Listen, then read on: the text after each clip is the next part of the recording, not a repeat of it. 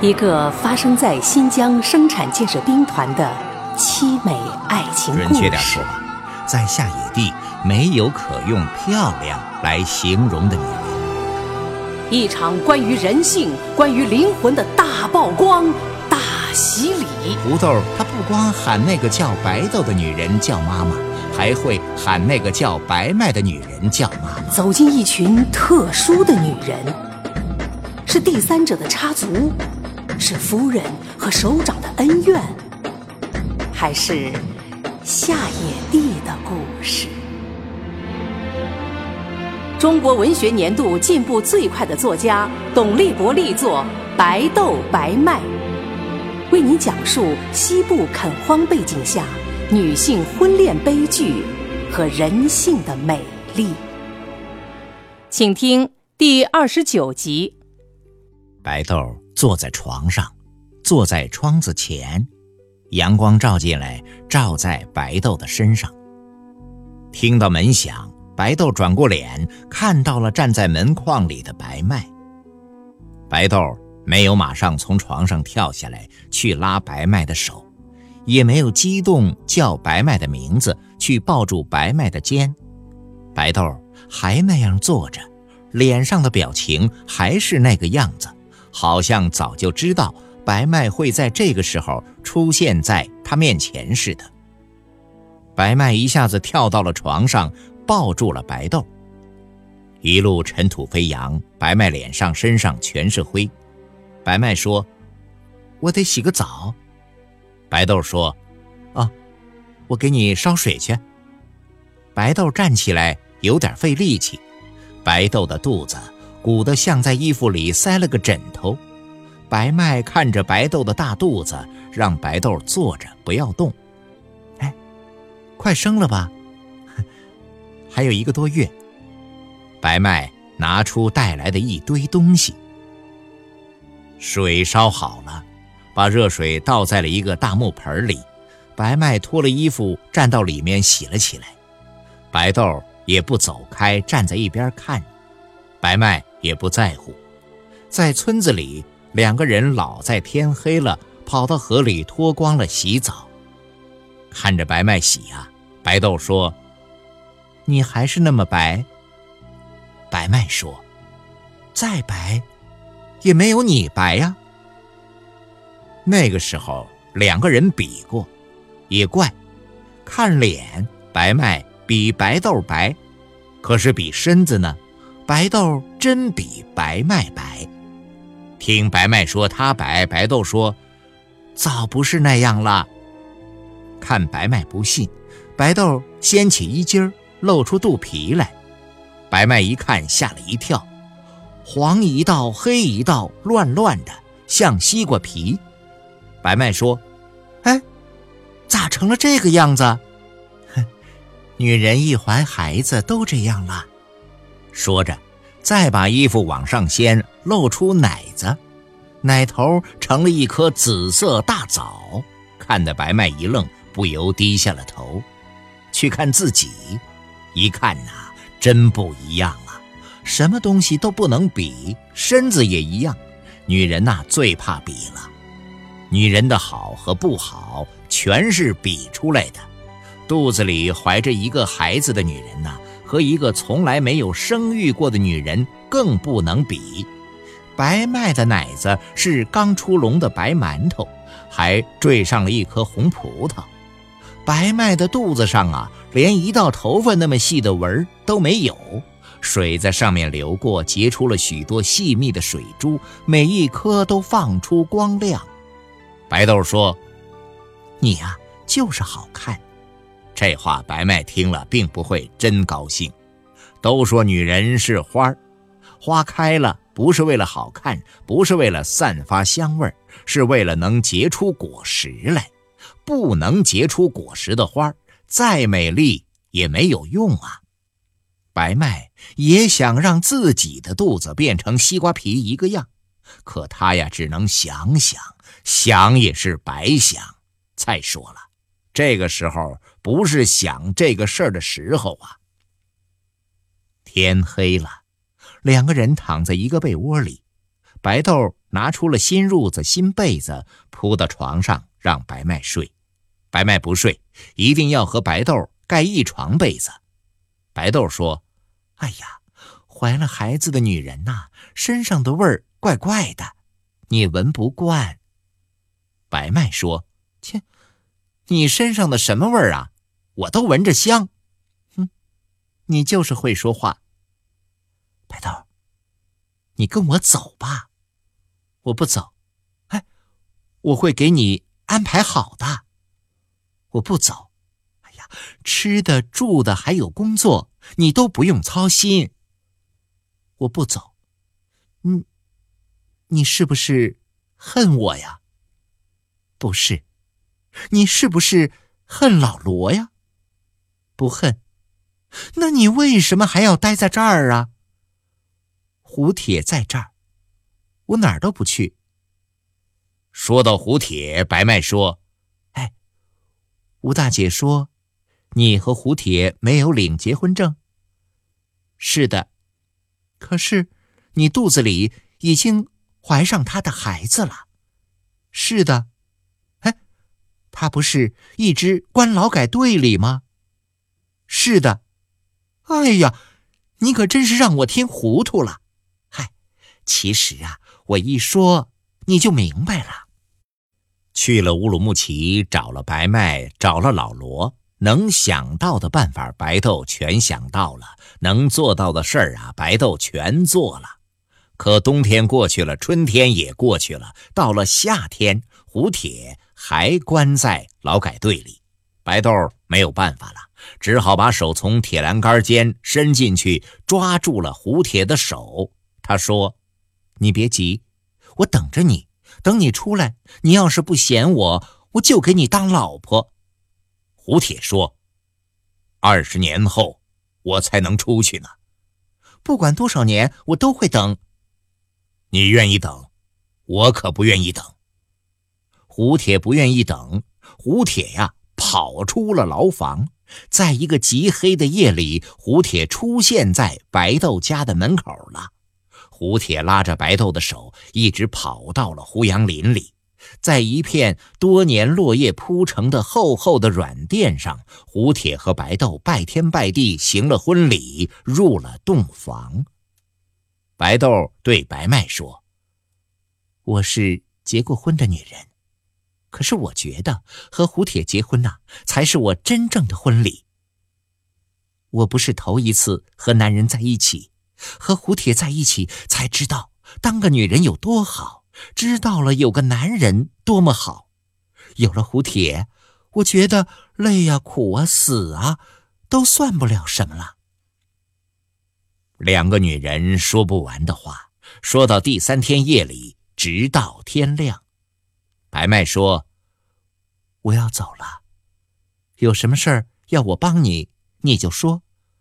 ”也没有什么事儿，哎，把我当亲姐妹，你就说，嗯，要说有事儿，也没有别的事儿，你说呀，什么事儿啊？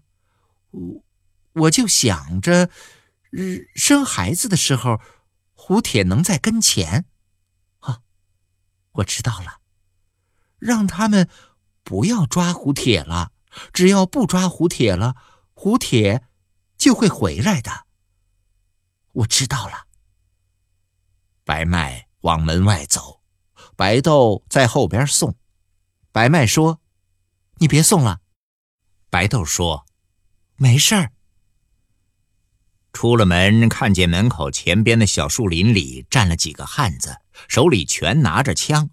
白麦说：“哎，他们是干什么的？”白豆说：“他们呐。”天天在这里，夜里也不走，给我站岗呢。啊，给你站什么岗啊？他们在野外抓不着胡铁，就在我家门口等。他们知道胡铁扔不下我，会回来找我，就等着胡铁一露头啊，好把胡铁抓起来。白豆越说越气，白麦说：“不要生气啊，生气对肚子里的孩子不好。”白豆看了一眼自己的大肚子，说：“我不生气，啊，好好歇着，别乱跑。歇不成，啊？为啥呀？还要下地干活？啊？快生孩子了，还得下地干活？别人可以不下，我得下。为啥呀？我没有结婚就怀孩子，是作风不好，不能享受别的女人的待遇。这是谁说的？马营长。您正在收听的是新疆本土作家董立博的广播小说《白豆白麦》，为您讲述发生在下野地的爱情悲剧。欢迎继续收听。走到了土路上，两边是树，树栽上有几年了，长得快的柳树已经撑开了伞一样的绿荫。树荫下停着一辆吉普车。还没有走到车跟前，从车上下来一个人。白麦一下子没有看出是谁，一会儿才看出是李山，差一点没有认出来。李山的脸上长满了黑黑的胡子茬儿。看到李山这个样子，白麦有点意外，没想到李山说等就真的在车子里等了他三天。白麦说：“哎，我要是十天都不出来呢？”我等你十天，哎，我要是一个月不出来呢？真是个死心眼的傻男人。白麦上了车说：“先去营部。”快到营部了，车子却不能朝前开了，不是没有路了，是有人挡着路了，车子开不过去。这个人坐在路的当间，让车子想绕都绕不过去。李山按车喇叭，喇叭很响，把树上的鸟吓得乱飞。可是坐在路中间的人呐，一点也没有听到。车子停下来，白麦下了车，走到了这个人的跟前。这个人抬起头看看白麦，却一点表情也没有。看这个人像杨来顺，想想又觉得不可能是他。那天开誓师大会，老罗说了要把他关进劳改队，他就应该在劳改队呀。过来一个扛着农具的人，对白麦说：“你不要和他说话，你说什么都是白说，他是个傻子。”嗯，他怎么会是傻子呢？嗨，他呀被吓傻了。谁把他吓傻了？胡铁把他吓傻了，嗨，胡铁的刀子把他吓傻了。白麦没看错，他真是杨来顺。李山也下了车，走过来，一句话也不说，抓住杨来顺的胳膊往上一提，像提一个布袋子一样提到路边，往地上一放，放到了路边的树下面。到了树下面，杨来顺还是那么傻傻的看着车子从眼前开过去。车子停在营部门口，马营长在，听到车子响，赶紧走出来，看到白麦下了车，赶紧迎上去问白麦有什么指示。白麦说：“白豆是我妹妹，啊，真的，是我的亲妹妹。哦，我我知道了，不能再让她下地干重活了。我知道了，还要在各方面照顾她。”哦，我我知道了，马上让司务长给他把鸡蛋和红糖送去。过些日子，我还会来。哦，欢迎首长来检查指导工作。马营长要留白麦吃饭，白麦没有吃，不是白麦不饿，是白麦不想和马营长一起吃，不想看到马营长和他说话时的那个样子。车子开到了库屯，没有马上去汽车站。白麦说：“我有点饿了，找个地方吃饭吧。”李山说：“有一个水饺馆，饺子挺好吃的。”啊，哼，你怎么知道我喜欢吃饺子？山东人没有不爱吃饺子的。那你呢？东北人也爱吃饺子。吃饺子时，白麦还给李山说了白豆的故事。李山听了，说。像书上写的一样。吃过了饺子，白麦上了班车，李山开着车走了。班车开出了车站，没有开出多远，停了下来。白麦不知道出了什么事儿，从车窗探出头去看，看到是李山站在路边，把车拦下了。看到白麦探出了头，李山走过去，递给了白麦一个袋子。李山说：“天儿很热，要走很远的路，会渴的。”白麦打开袋子一看，里边是刚摘下的苹果，有六七个，个个光鲜，好像会滴水，还散发着香味儿。回到家，白麦给老罗说了白豆的故事。老罗在看报纸，听着听着，老罗放下了报纸。老罗呀，在喝茶，茶杯端在了手上，可是直到听完也没有喝一口。老罗在抽烟，烟点着了，只吸了一下，就没有再吸，手中的烟卷变成了一段烟灰。白麦说完了白豆的故事，还趴在老罗的膝盖上，像个很柔顺的孩子，依偎在长辈的怀里。白麦的脸向上仰着，看着老罗的脸，白麦的眼睛闪动着泪花，像个受了委屈的孩子，等待着长者的安慰。白麦说：“不要抓胡铁了吧，只要不抓胡铁了，胡铁就会回到白豆身边了。只要胡铁回到了白豆身边，过去受的罪再多，白豆都无所谓了。是不是说不抓，胡铁就回来？是的。好吧，呃，你告诉白豆。”不抓他了，白麦高兴了，抱着老罗，在老罗脸上亲了好几下。白麦给白豆写信说不抓胡铁了，让白豆想办法把胡铁喊回来。没过多久，白豆回信了。白豆说，马营长也来跟他说了不抓胡铁的事儿，不但这么说了，还真这么做了。白豆出门看了，没有人等在那里了。抓胡铁的人没有了。白豆还说，马营长不让他干重活了，还给了他产假。白豆说：“白麦呀，真不知咋谢你呢。”有一队人一直在抓胡铁，这些人呐是挑出来的，全打过仗，个个都很厉害。给他们的命令是。如果找到胡铁，先要想办法抓活的；抓不到活的，死的也行。一句话，不能让胡铁再逃掉。这个要求对他们来说一点也不难，他们手脚功夫都不错。那么多人，那么多只手脚，对付胡铁一双手脚不会有问题。要是胡铁反抗，不要抓活的。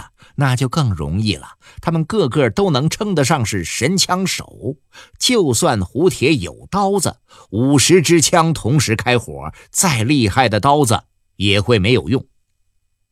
可是啊，他们在戈壁滩上转悠了好几个月了，也没有把这很容易办的事儿办成。不是他们本领不够，是他们压根儿就找不到胡铁。准确的说，胡铁这个人呐，没有在他们的视线里出现过。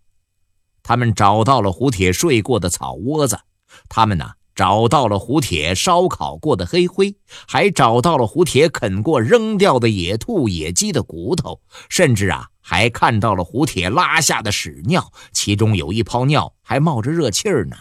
只要不是个傻子，都会知道胡铁呀就在他们的身边。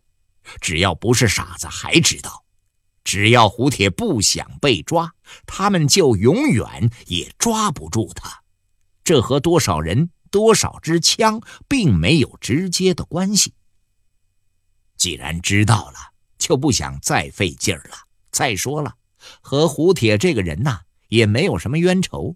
不但没有冤仇，打小日本和国民党的时候，还是出生入死的战友呢。到了边疆垦荒，也还能说出胡铁很多好来。胡铁这个铁匠啊，不会说好听话，脸上也极少笑。可是有什么事儿让他帮个忙，从来都是说一不二，让你满意的说不出话来。再说到胡铁杀人，也不觉得胡铁可恨。玉米地里的事儿明明不是他干的，还要让他再去坐牢，换了谁也会咽不下这口气，咽不下就得让这口气出来。就算过了头，出了错，这又怎么样啊？啊，谁一辈子不做几件错事儿啊？既然都会做错事儿，负责做饭的老王啊，把一袋子干粮丢在胡杨林里了。知道错了，回头去找袋子，找到了干粮却没有了。大家都知道干粮跑哪儿去了，可谁也不说。过了几天呢，老王又丢了一袋干粮，丢了就丢了，连问也没有人问了。不但没有人问，还心里想：嘿，全丢了才好呢，全丢掉了，我们就可以回去了，回家和老婆孩子亲热了。不过呀。没等老王把干粮丢完，大家就接到了命令，说不抓胡铁了，可以回去了。一听到这个命令，大家全欢呼起来，好像他们已经完成了任务，打了一个很大的胜仗似的。白豆挺着大肚子到处走，走到什么地方也没有人管。水渠那边有古人留下的烽火台，虽然很破。可比周围的东西都高，白豆站到上面，站在上面看，能看到很远，能看到远处的雪山，看到雪山下面的大沙漠，还有沙漠四周的胡杨林，好像看到了胡铁。白豆大声喊了起来：“胡铁，没事儿啦，你回来，我马上就要生孩子了。”你回来吧，你回来给孩子当爹吧。白豆是女人呐，嗓子再用劲儿，发出的声音也不会很大，可白豆还是要喊。他觉得不管胡铁在什么地方，离他有多远，只要是他发出的声音，胡铁一定能听到。不但能听到，还能听得很清楚。他还坚信，只要胡铁听到了他的声音呐，胡铁就一定会马上赶回来的。看过白豆的信，白麦心情好起来，马上给白豆写了回信。白麦信上说，等白豆生孩子的时候，他还会去看他。他说呀，到了那个时候，他看到的不光是白豆了，还会有他的孩子和胡铁。写好信。喊了刘妈，让她带了孩子一起出去。先到邮局把信寄了出去，再去大商店给孩子买两件衣服。买了衣服，路过一家饭馆，还带他们进去吃了饭。问孩子们想吃什么，孩子们说想吃新疆的过油肉拌面。保姆是南方人，不会做新疆饭。要吃新疆饭呐，只能到外面饭馆吃。孩子几次闹着要出去吃，白麦不带他们出去，嫌麻烦。一件事儿啊，不管多简单，可只要不想去做，就会变成麻烦事儿。两个孩子吃拉条子吃得很香，白麦在一边看，看着看着，觉得他们的样子长得乖巧，挺可爱的，心里想着以后对他们要再好一点。再亲一点不能让孩子白叫自己妈了，要让他们觉得自己不是亲妈，却比亲妈还要好。刚才您听到的是新疆本土作家董立博的广播小说《白豆白麦》，由新疆故事广播和新疆青少年出版社联合录制，编辑李明德、林涛，演播仲维维，配乐。吉玉杰，节目监制周川、卢刚，总监制姚兰、徐江。